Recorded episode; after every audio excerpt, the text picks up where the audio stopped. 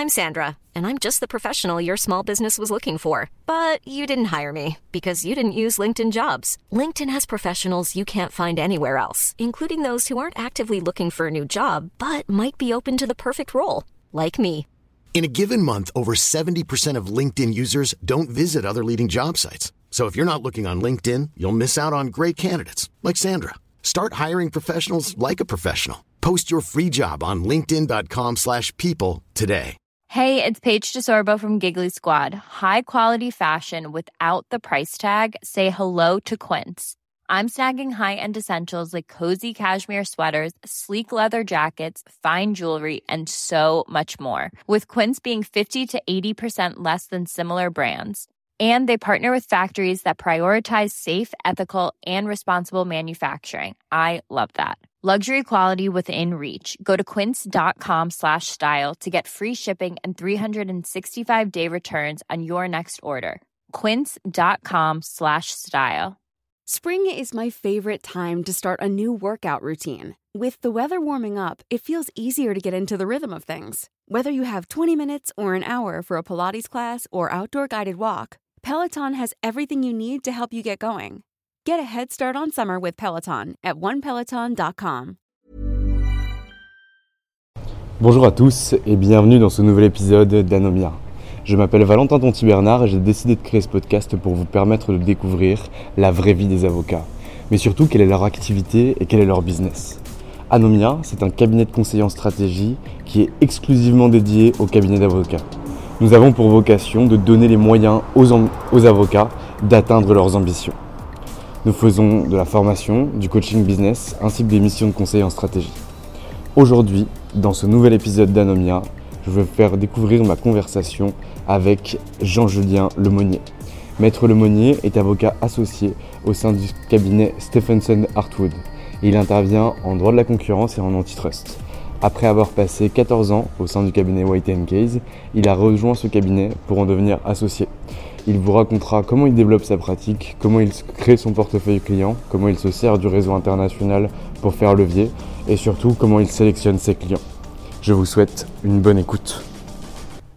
Eh bien écoutez, bonjour maître Jean-Julien Lemonnier, je suis ravi de vous retrouver dans le cabinet d'avocats dans lequel vous êtes associé, le cabinet Stephenson Hartwood situé à Paris. Donc vous, vous êtes avocat en droit de la concurrence et vous allez nous expliquer un petit peu plus ce que vous faites sur l'antitrust, etc. Bonjour maître Jean-Julien Lemonnier. Bonjour. Alors aujourd'hui, je commence toujours par mes podcasts de la même façon, c'est maître, qui étiez-vous avant de devenir avocat? Euh, euh, ben, j'étais étudiant. euh, moi, je suis un, un enfant du Nord. Je suis né à Béthune, à quarantaine de kilomètres de, de Lille.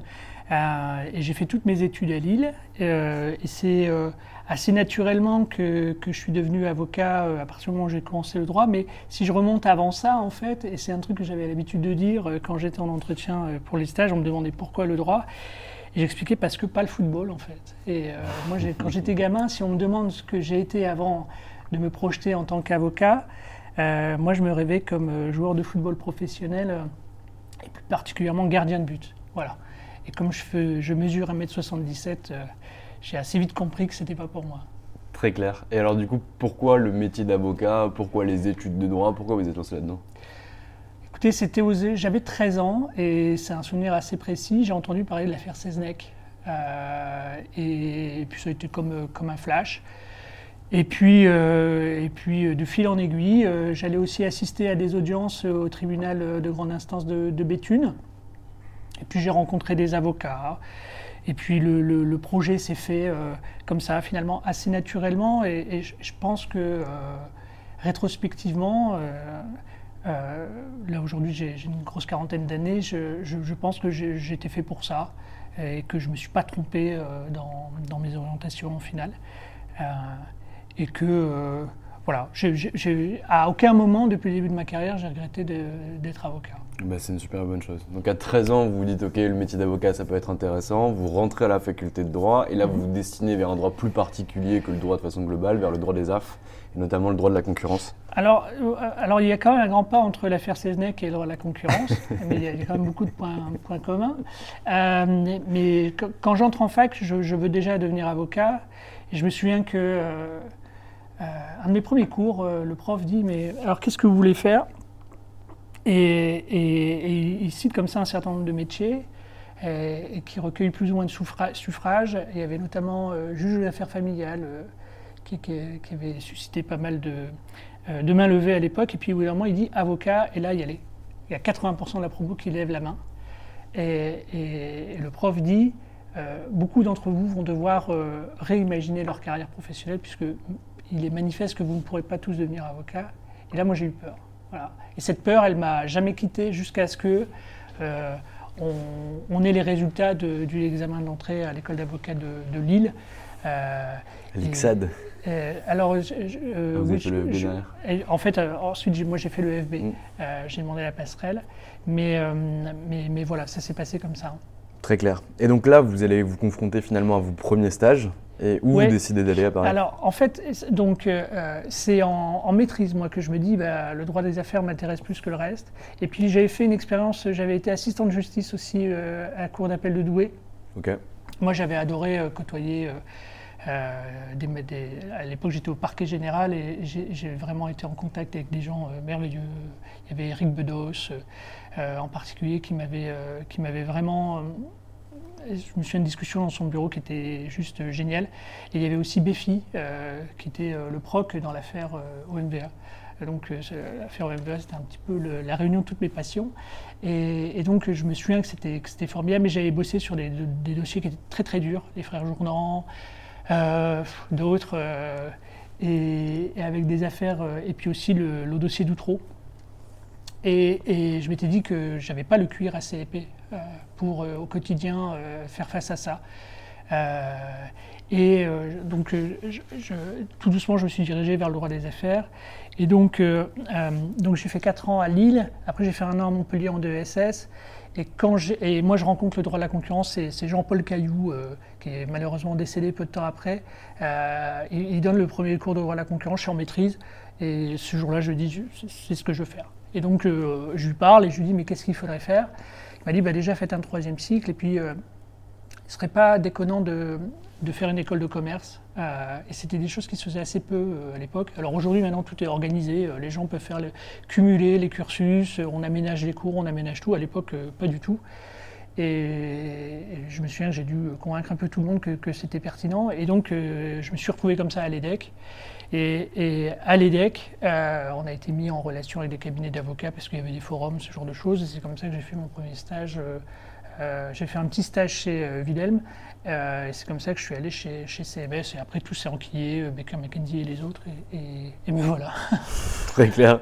Et donc qu'est-ce que vous trouvez finalement dans la pratique du droit au sein d'un cabinet d'avocats lorsque vous arriviez en tant que stagiaire puis a posteriori en tant que collaborateur? Est-ce que c'est vraiment l'image que vous avez du métier? Non, pas, du tout. Euh, en fait, bon, n'ayant pas d'avocat dans la famille, euh, je me remettais un peu à, l'image qu'on pouvait avoir et, moi je voyais un, beaucoup plus, un métier beaucoup plus dans l'oralité en fait. Euh, et pas du tout le côté euh, recherche, ce côté fastidieux, ce côté beaucoup, beaucoup, beaucoup de lecture. Je, voyais ça de manière beaucoup plus virtuose en fait. Et finalement, bon, j'ai rencontré des gens très performants intellectuellement dans, ma carrière. Mais les seuls avocats qui réussissent, c'est ceux qui bossent. Il n'y a, pas de secret. Et ça, ça a été une découverte, en fait. Voilà. Euh, à la fac, tout ça, on arrive à passer des années euh, sans trop euh, forcément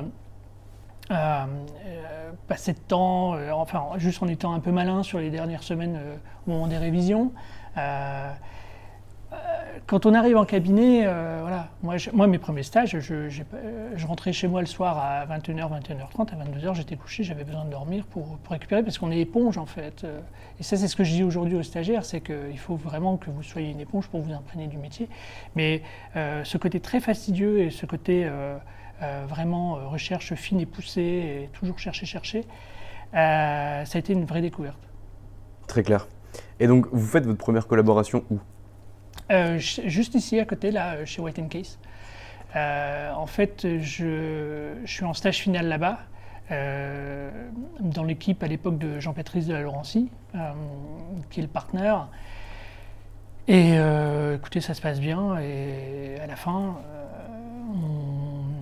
je, me souviens que c'est lui qui avait abordé la, question en disant, vous savez, nous évoquons pas mal la question de votre pérennité au sein de l'équipe entre nous. Et j'ai saisi l'occasion et, et ça s'est fait comme ça. Et donc chez White Case, donc ça dure, euh, ça dure. Bah écoutez, ça s'est fini là euh, en quasi 15 ans. Euh, ouais, un peu moins. Enfin, si on a, moi je suis stagiaire en 2007. Mm. Et donc, oui, ça fait un petit 14 ans. Et puis là-bas, j'ai évolué, je dirais, normalement. et j'ai été promu cancel en, je crois, 1er janvier 2018. Et puis, euh, et puis voilà, après, dans, si vous voulez, soit vous parvenez. Euh, encore une fois, moi, je, quand, je, suis devenu avocat, aujourd'hui, les gens parfois vous disent bah voilà, moi, je vais faire ça trois ans, puis après, je vais aller en entreprise ou je mmh. vais aller euh, dans une autorité. Moi, j'ai, honnêtement, j'ai jamais fonctionné comme ça. Moi, je, suis rentré dans la profession en me disant que j'allais y faire carrière. Et que donc l'évolution naturelle, c'était de, de, devenir partenaire. Alors, idéalement, mais il faut un certain alignement des planètes. Euh, ça, aurait pu faire sens euh, que ça se passe là-bas, ça s'est pas fait là-bas. Et donc à un moment, vous savez, c'est un système de bouturage en fait, euh, les équipes de cabinet d'avocats. C'est-à-dire que c'est un peu comme les bambous. on, voilà, y a, on prend et on met en racine ailleurs, et puis on voit si ça pousse. Donc, moi aujourd'hui j'en suis là. Donc c'est challenging, mais en même temps c'est quelque chose que j'avais souhaité depuis longtemps et je suis ravi de ce que je suis en train de vivre. Très clair. Et donc, qu'est-ce que, parce que vous avez quand même 14 ans d'expérience chez White Case, qu'est-ce que vous voyez au fur et à mesure des années? Est-ce que vous voyez une progression, non pas technique, mais vraiment dans la pyramide, entre guillemets, du cabinet d'avocats et votre rôle qui change oui, oui. finalement? Ah, En fait, c'était, c'est drôle parce que moi, quand j'ai commencé, euh, en fait, comme j'ai commencé dans le cabinet où j'étais stagiaire, euh, un, vendredi, je suis parti comme stagiaire et un lundi, je suis arrivé comme collaborateur. Mais par exemple, les stagiaires avec qui j'étais stagiaire étaient encore stagiaires. Et donc, euh, si vous voulez, moi j'avais l'impression de m'être transformé, euh, mais en même temps, je me disais, mais euh, vendredi, il n'y avait pas beaucoup de différence avec ces gens-là, il n'y a pas de raison qu'il y en ait beaucoup le lundi. bon, du reste, j'avais du mal à, à donner. Enfin, c'était très bizarre un petit peu la relation pendant quelques semaines ou mois. Et puis en fait, votre crédibilité, votre légitimité, vous la tirez d'abord, en tout cas c'est comme ça que ça s'est passé pour moi, quand vous apercevez que les gens qui arrivent et qui sont stagiaires, euh, vous avez de la valeur ajoutée par rapport à leur travail. Et ça, c'est vraiment l'expérience qui vous le donne. Et, c'est ça qui vous légitime en fait. Et ça vous pousse par derrière. Et puis au bout d'un moment, bah, on vous donne des responsabilités, vous montez en charge et vous montez en responsabilité sur les dossiers. Puis vous avez un peu peur au début, puis vous demandez beaucoup de conseils, puis après vous en demandez moins. Et puis parfois il y a des accros, parfois il y a des choses que vous réussissez, d'autres que vous ne réussissez pas. Et puis c'est comme ça que vous évoluez, puis au bout d'un moment vous êtes bien. Voilà. Euh, vous êtes en. Alors, jamais de confort hein, euh, dans nos milieux, c'est des métiers qui sont très difficiles, très exigeants. Euh, moi, je, je, sais aussi que ce qui est, peut-être cette constance aussi qui est, qui est, dure à, à, à atteindre.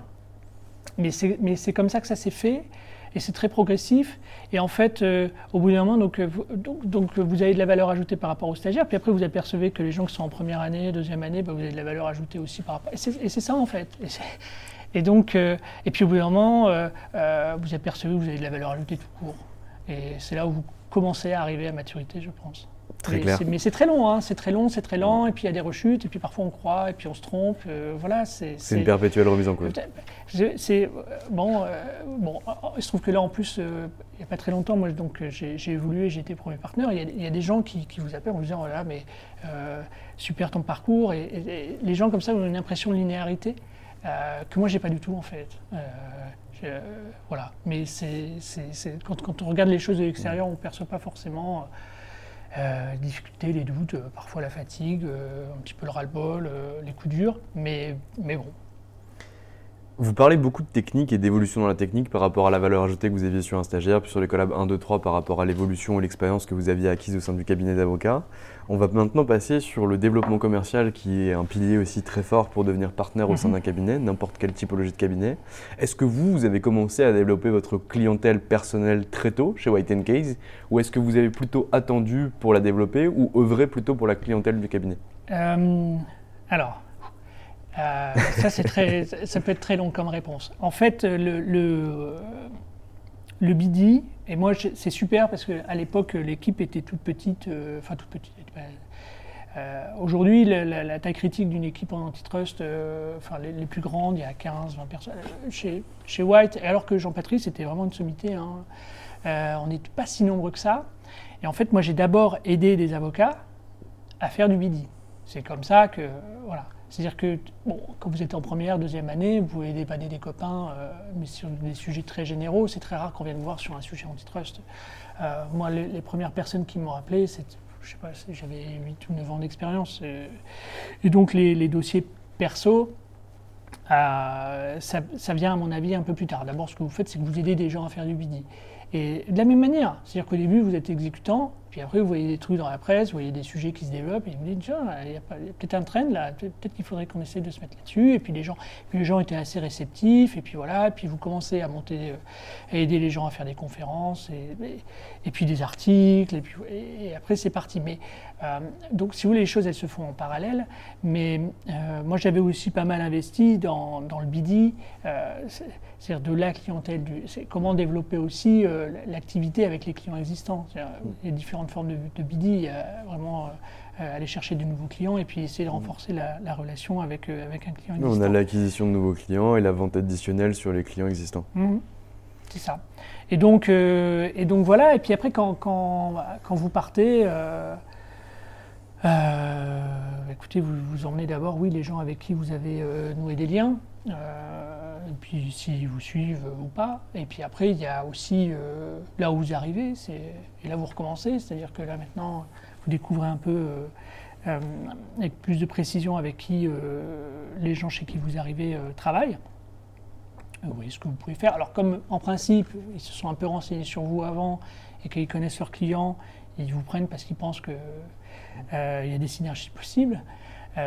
Mais les choses, elles se font progressivement et, et, voilà. Donc finalement, vous décidez de partir de chez White Case quand vous avez une offre de Stephenson Hartwood et que vous comprenez que finalement les planètes ne sont pas alignées chez vous euh, pour vous assister chez alors, White. alors il y a tous les agréments dans, dans, votre recette, là, dans la manière dont vous le dites. Mm. L'ordre n'est pas tout à fait le même. Mais Écoutez, il y a. Voilà.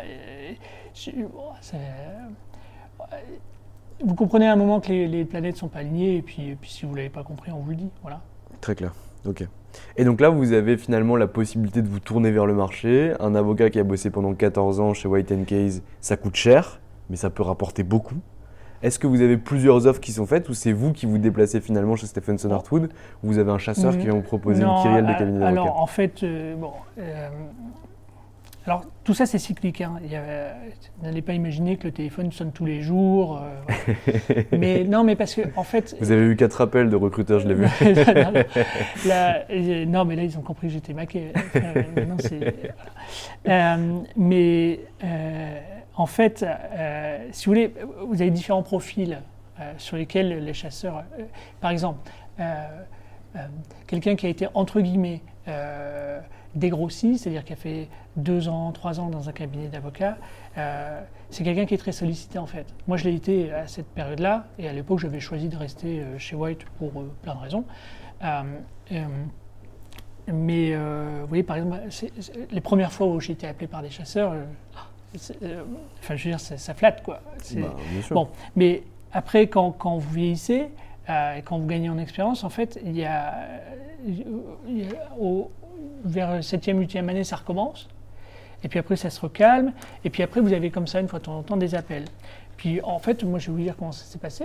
C'est que j'avais eu des appels de, chasseurs. J'ai toujours répondu aux chasseurs quand j'ai été appelé parce que parce que c'était aussi une bonne manière d'être en contact avec le marché et puis de savoir un petit peu quelles étaient les tendances. Euh, voilà. Puis c'était c'est jamais mauvais en fait de, se mettre un peu sur le grill et d'avoir des entretiens avec, euh, avec, des, confrères euh, voilà, voir quel est leur ressenti euh, sur, euh, sur votre profil. C'est, voilà, au moins un titre d'entraînement, c'était utile pour moi. Et donc, euh, moi, j'ai, j'avais été appelé par des, par des chasseurs, et puis j'ai, aussi renoué des contacts avec des chasseurs, et j'ai, évoqué avec eux. voilà, je leur ai dit, voilà, j'en suis là, donc si, si, vous voyez, ou si tu vois, parce qu'il y en a avec qui on discute depuis 10 ans, donc voilà, ben, écoute, j'aurais une oreille plus attentive que que, ce que j'ai pu avoir par le passé. Euh, moi, j'étais fixé sur euh, euh, devenir partenaire. Mm. C'était un des éléments essentiels. Donc les gens qui m'ont dit, bah oui, mais il y aura peut-être un petit SaaS, cancel. Et je, non, je, parce que j'ai aussi été cancel pendant trois ans et, et- et je, sais, je, sais- je sais aussi quelles sont les, les limites de la fonction. Et donc, C'est quoi les limites? Ça m'intéresse. Personne n'en a jamais parlé. bah, vous n'êtes pas en charge en fait. Mm. Vous voyez ce que je veux dire. C'est que euh, vous n'êtes pas partenaire. Voilà, donc après vous pouvez avoir des initiatives, tout ça, mais il faut toujours être baqué, il faut toujours. Et donc euh, vous n'avez pas les mains libres. Pas en fait. d'autonomie C'est- globale, quoi. Et, puis- aujourd'hui que, que- que je suis associé, je, je- vraiment je le mesure. C'est-à-dire que euh, voilà. Alors c'est- d'autres vertiges et c'est d'autres euh, problèmes, mais, mais le fait d'être de ne pas avoir à référer, de ne pas avoir tout ça, voilà, en gros, partenaire, vous avez, les, clés du camion. Alors, les clés du camion ou de la camionnette, hein, euh, mais, vous êtes plus, vous avez les mains sur le volant, tout simplement, et donc, euh, sur les ini- initiatives, sur un tas de trucs, vous êtes décisionnaire. Donc, euh, sur cet aspect particulier, c'est un petit peu plus facile. Donc, si vous voulez, voilà. Donc, moi, je- je- j'ai des contacts avec des chasseurs, on me parle de projets. Et voilà, ouais, euh, oui, j'avais, euh, au moment où je décide d'aller chez Stephen Soderwood, j'avais, oui, il y avait des projets euh, ailleurs, intéressants aussi.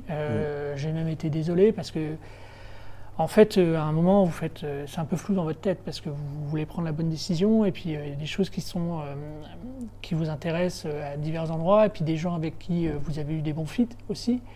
Et donc, c'est compliqué, voilà. Et ça, euh, c'est vrai que les dernières semaines euh, avant la décision, euh, c'était pas évident. Mais voilà, ce, qui était, ce qui était bien ici, c'était, l'aspect, on crée une équipe dans, dans un cabinet qui, et un bureau qui lui-même est en expansion parce qu'il y a eu d'autres arrivées. et il y en a encore qui sont dans le pipe. Et donc, et donc c'est tout ça qui m'a séduit. Et puis, et puis les rencontres aussi. De toute façon, enfin, voilà, après le métier, c'est des rencontres.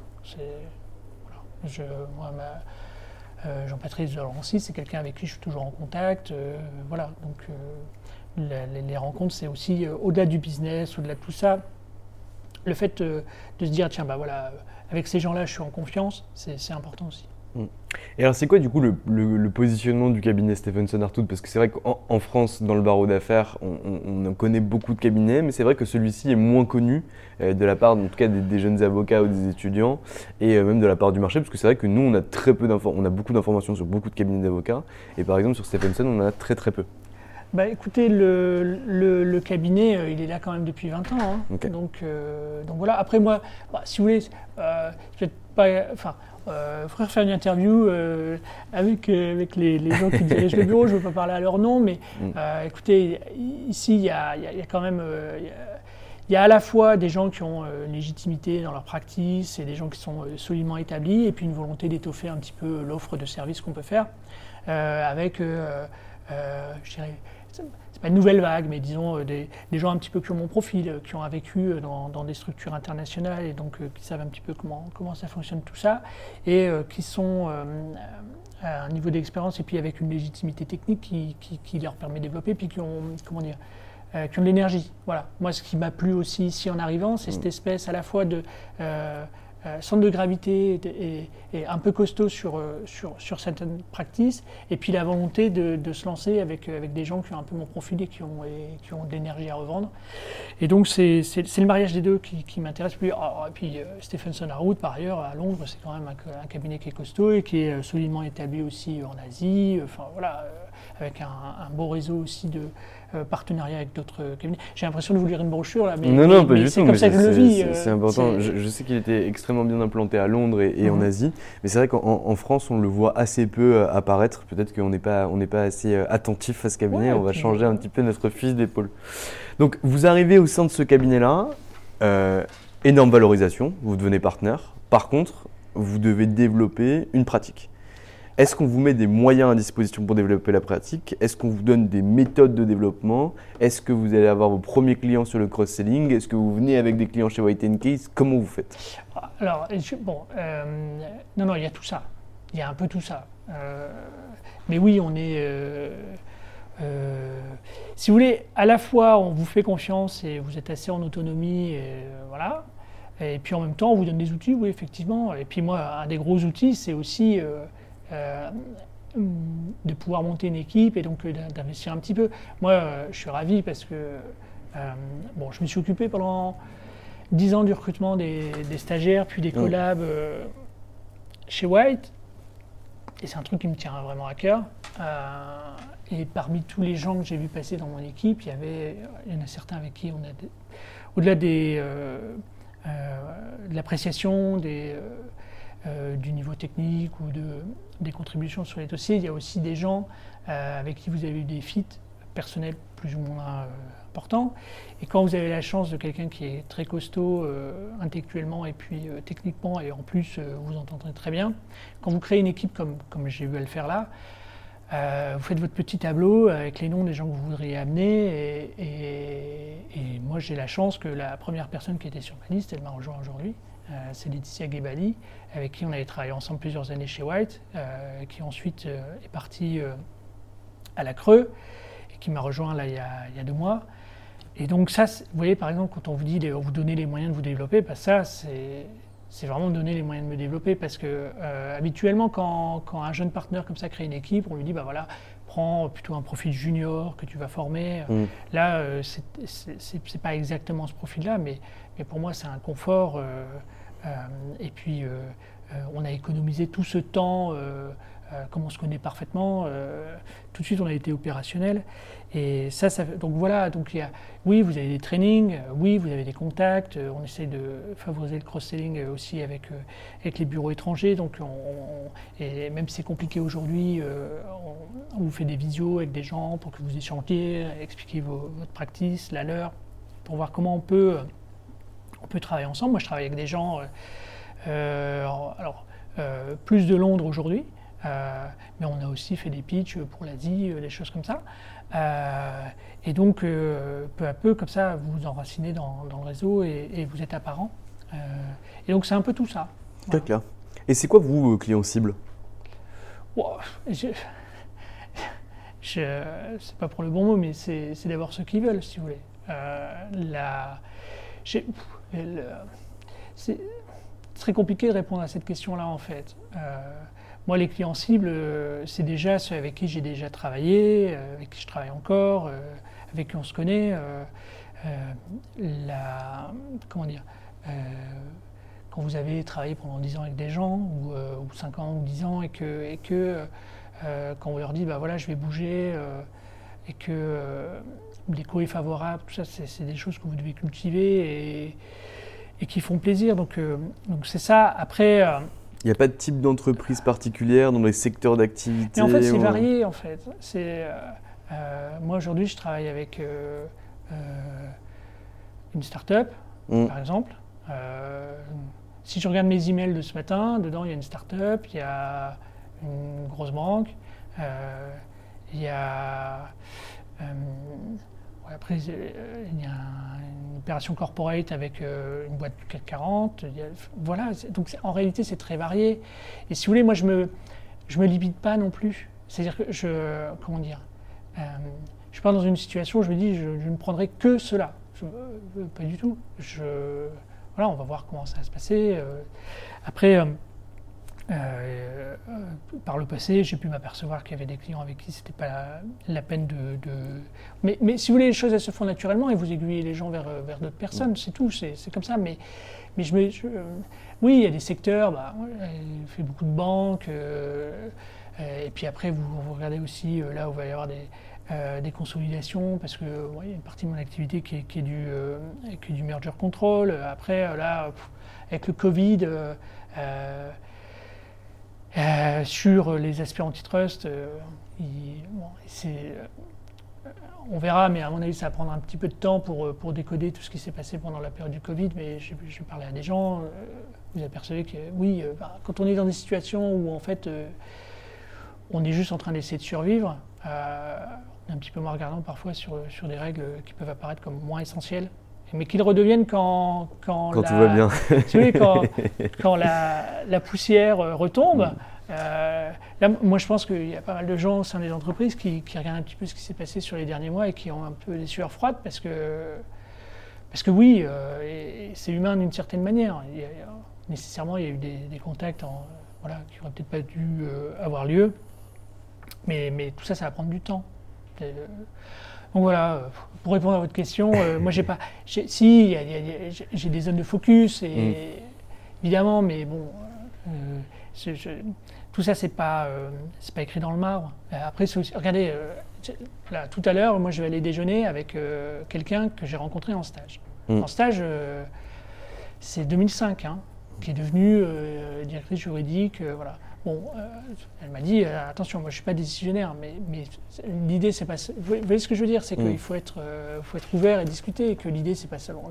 Je ne me dis pas tiens, je, je, on va déjeuner ensemble je n'attends pas un retour sur investissement direct. On est, euh, voilà, le, tout, c'est de multiplier les contacts et que d'être introduit auprès d'autres personnes éventuellement. De toute façon, c'est pas, c'est pas du, c'est pas du shot court terme, euh, quoi qu'il arrive. Non, non, mais il y a, y a, vous savez, euh, moi j'avais aussi, quand je suis arrivé ici, on m'a dit, mais depuis quand vous pensez être partenaire? Mais en fait, moi, avocat, enfin, d'abord, moi je ne savais pas avant, quand j'ai commencé, qu'il y avait comme ça cette hiérarchie voyez oui, un euh, avocat, c'est un avocat. Un avocat, c'est un avocat, c'est l'intuitu personnel. Et, mm. et en réalité, euh, il y a une cohérence. C'est-à-dire que, et pour en avoir discuté avec d'autres personnes euh, qui sont par exemple devenues juristes d'entreprise, mais on ne se réveille pas un matin en disant tiens, je vais devenir partenaire. C'est un chemin qui est beaucoup plus long et, et puis c'est aussi, c'est aussi en vous d'une certaine manière. Il y a Sam Golchani, qui est un ancien collègue de, de, White, qui bossait avec vous, en tout cas dans, les mêmes locaux, et qui disait que finalement on devenait euh, avocat le jour où on devenait associé, parce que c'est à ce moment-là qu'on rentrait en responsabilité. J'ai vu, euh, j'ai vu, il a donné une interview, alors je sais pas si c'était chez vous, mais j'ai vu ça. Euh, oui, c'était chez nous. L'aventure commence quand on devient partenaire. Exactement. et alors j'ai pas forcément assez de recul pour pouvoir euh, faire part de mon propre vécu, parce mm. que moi, mon vécu de partenaire, il a commencé il y a, il y a six mois, même pas six mois d'ailleurs. Mais ceci dit, j'ai déjà trouvé que l'aventure préalable à ça était très sympa. Je veux dire, euh, c'est difficile et c'est tout ce qu'on veut, mais mm. quand même, euh, moi, je, ben, en plus, j'ai quitté White Kiss il n'y a pas très longtemps, donc même dans, en tant qu'individu, mm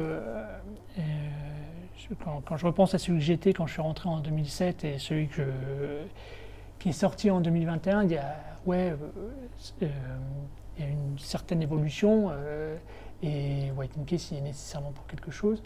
Il faudrait qu'on se reparle dans quelques années. plaisir, rendez-vous dans 10 ans. pourquoi pas, mais, mais, mais, mais c'est vrai que c'est exaltant. c'est vrai que c'est exaltant. C'est impliquant, c'est. et.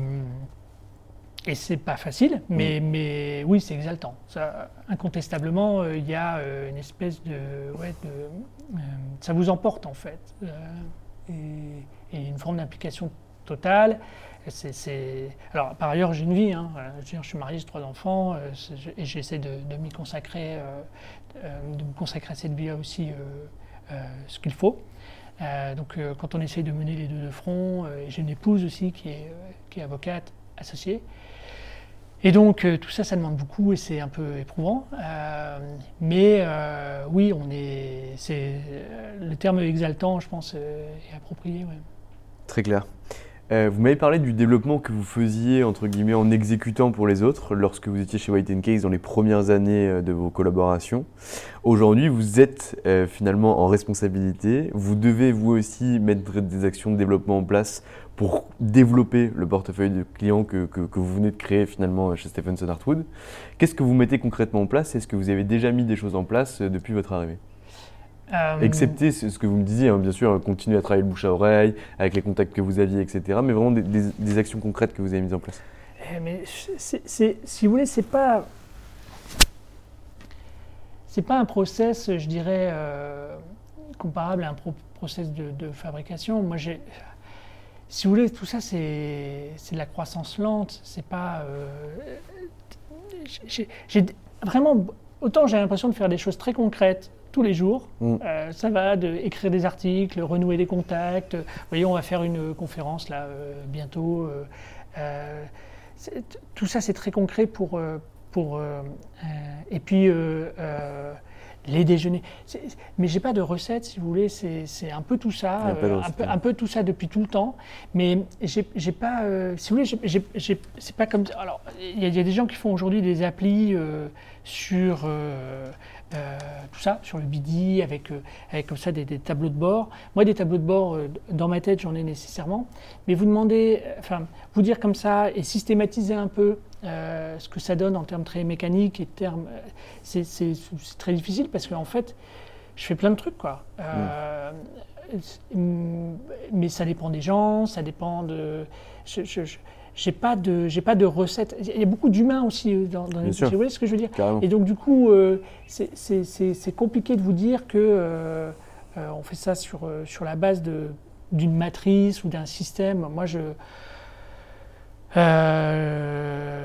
si vous voulez, et puis encore une fois, moi, ça fait 15 ans que. Enfin, ça fait même un petit peu plus, un petit peu plus si, on, si on compte les stages, mais si vous voulez, je- moi, je. Il y a aussi, a derrière aussi des questions d'éthique et d'attitude personnelle et, de- et de, euh, d'accompagner les gens. Et, et bref, tout ça, ça donne une recette qui est, qui est très informelle en fait. Euh, et si je devais euh, la coucher, enfin, bon, d'abord, ce serait un peu présomptueux, on va déjà voir euh, ce que ça va donner, mais, oui, moi j'ai j'ai des listes, j'ai des choses, des gens dont je me dis tiens, ça fait longtemps que j'ai pas eu de nouvelles, Mm. blablabla, mais, mais, mais, mais, euh, être plus concret que ça, c'est très compliqué, puis ça nous emmènerait pendant, pendant des heures. Très clair. Et, et du coup, vous, vous mettez pas en place d'indicateurs de performance par rapport à ces actions Il y a, il y rapport a à des ça gens qui le font pour moi. D'accord. Il y a des gens qui le font pour moi. Si vous voulez, euh, voilà. Après, moi, j'ai aucune naïveté non plus euh, ça- sur, sur, sur ces aspects-là. mais je me dis aussi que.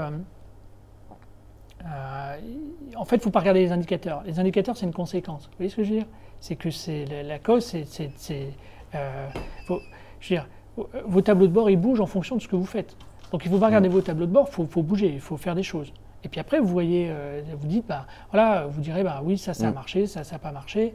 Alors, Ouais, Je- bien sûr. Mais le job de le tableau de bord, c'est réussir à mettre les bons indicateurs de performance par rapport aux bonnes actions, aux bons centres de profit, regarder ce qui se passe, analyser et derrière agir en fonction des analyses qu'on a pu opérer. Mais alors, euh, j'avais déjà euh, ça euh, dans mon, là où j'étais avant, et il y a des gens qui le font pour moi aujourd'hui ici, et, et voilà. Mais je, je- encore une fois, moi, je, en plus, c'est, c'est- faut- encore une fois, il faudrait peut-être qu'on se reparle dans un an ou dans deux ans. Mais, mais la, moi aujourd'hui, je, je, je fais ce que j'ai un peu toujours fait. Et puis, euh, j'écoute ce qu'on me dit qu'il faut faire, parce que ça, c'est très important. Je, je veux dire, le, le mentoring, euh, c'est essentiel aussi dans nos métiers. Euh, et, après, il y a une période de- de- d'incubation, les choses se font, et puis, et puis, euh, voilà. Et, nécessairement, moi, je réaiguillerai euh, ma manière de faire. Si j'ai pas la prétention, voilà, il faut rester humble. Mais voilà. Très clair. Donc, quels sont vos projets pour les cinq prochaines années, maître? Ah, on va y aller de questions chiantes en questions chiantes. Ah non, non, mais je, non, je dis pas que c'est chiant.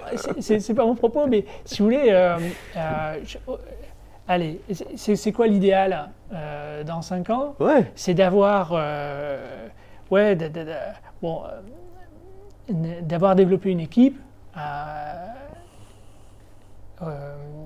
reconnue, d'une, moi je veux ça, allez, on, on est en train de rêver là. Ouais, bien sûr.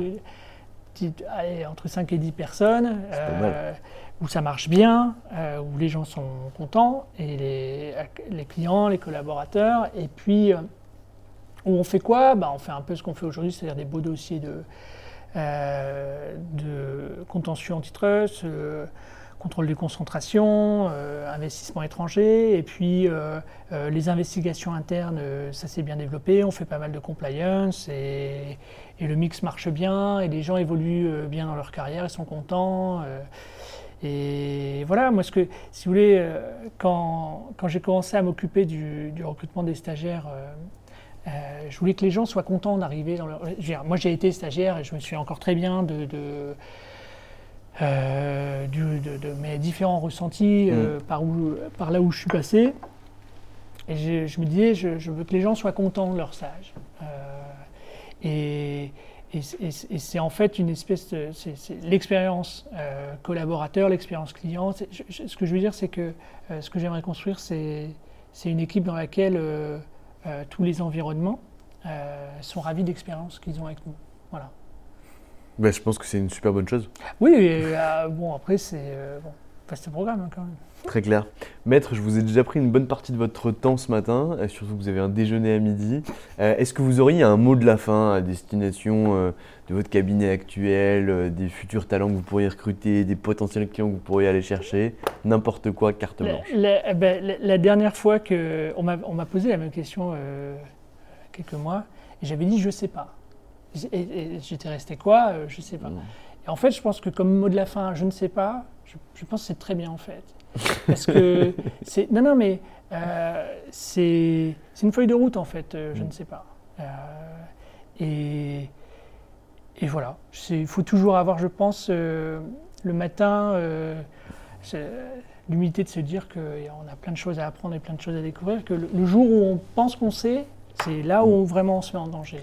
Et Il y a mon mentor qui m'a toujours dit une phrase qui était Ne demande pas ton chemin à qui le connaît déjà, tu ne risquerais de ne pas te perdre.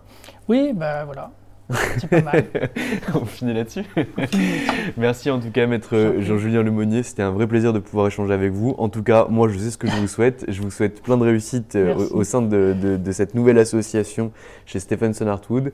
J'espère que d'ici 5 ans, vous serez entre 5 et 10, que vous serez une équipe rayonnante et que tout le monde sera heureux d'être ici. En tout cas, je croise les doigts pour vous et je touche du bois. Merci, maître. Merci beaucoup.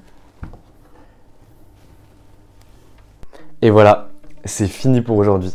J'espère que cet épisode vous a plu. Pour découvrir tous les contenus qu'Anomia propose, vous pouvez vous rendre sur www.anomia.fr.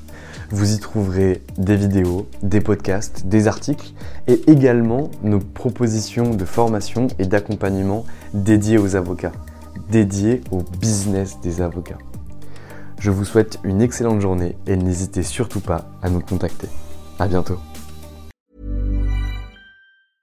Mom deserves the best, and there's no better place to shop for Mother's Day than Whole Foods Market. They're your destination for unbeatable savings, from premium gifts to show-stopping flowers and irresistible desserts. Start by saving 33% with Prime on all body care and candles. Then get a 15-stem bunch of tulips for just $9.99 each with Prime. Round out Mom's menu with festive rosé, irresistible berry chantilly cake, and more special treats. Come celebrate Mother's Day at Whole Foods Market. Even when we're on a budget, we still deserve nice things.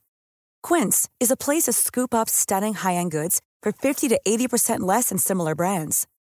They have buttery soft cashmere sweaters starting at $50, luxurious Italian leather bags, and so much more. Plus, Quince only works with factories that use safe, ethical, and responsible manufacturing. Get the high-end goods you'll love without the high price tag with Quince.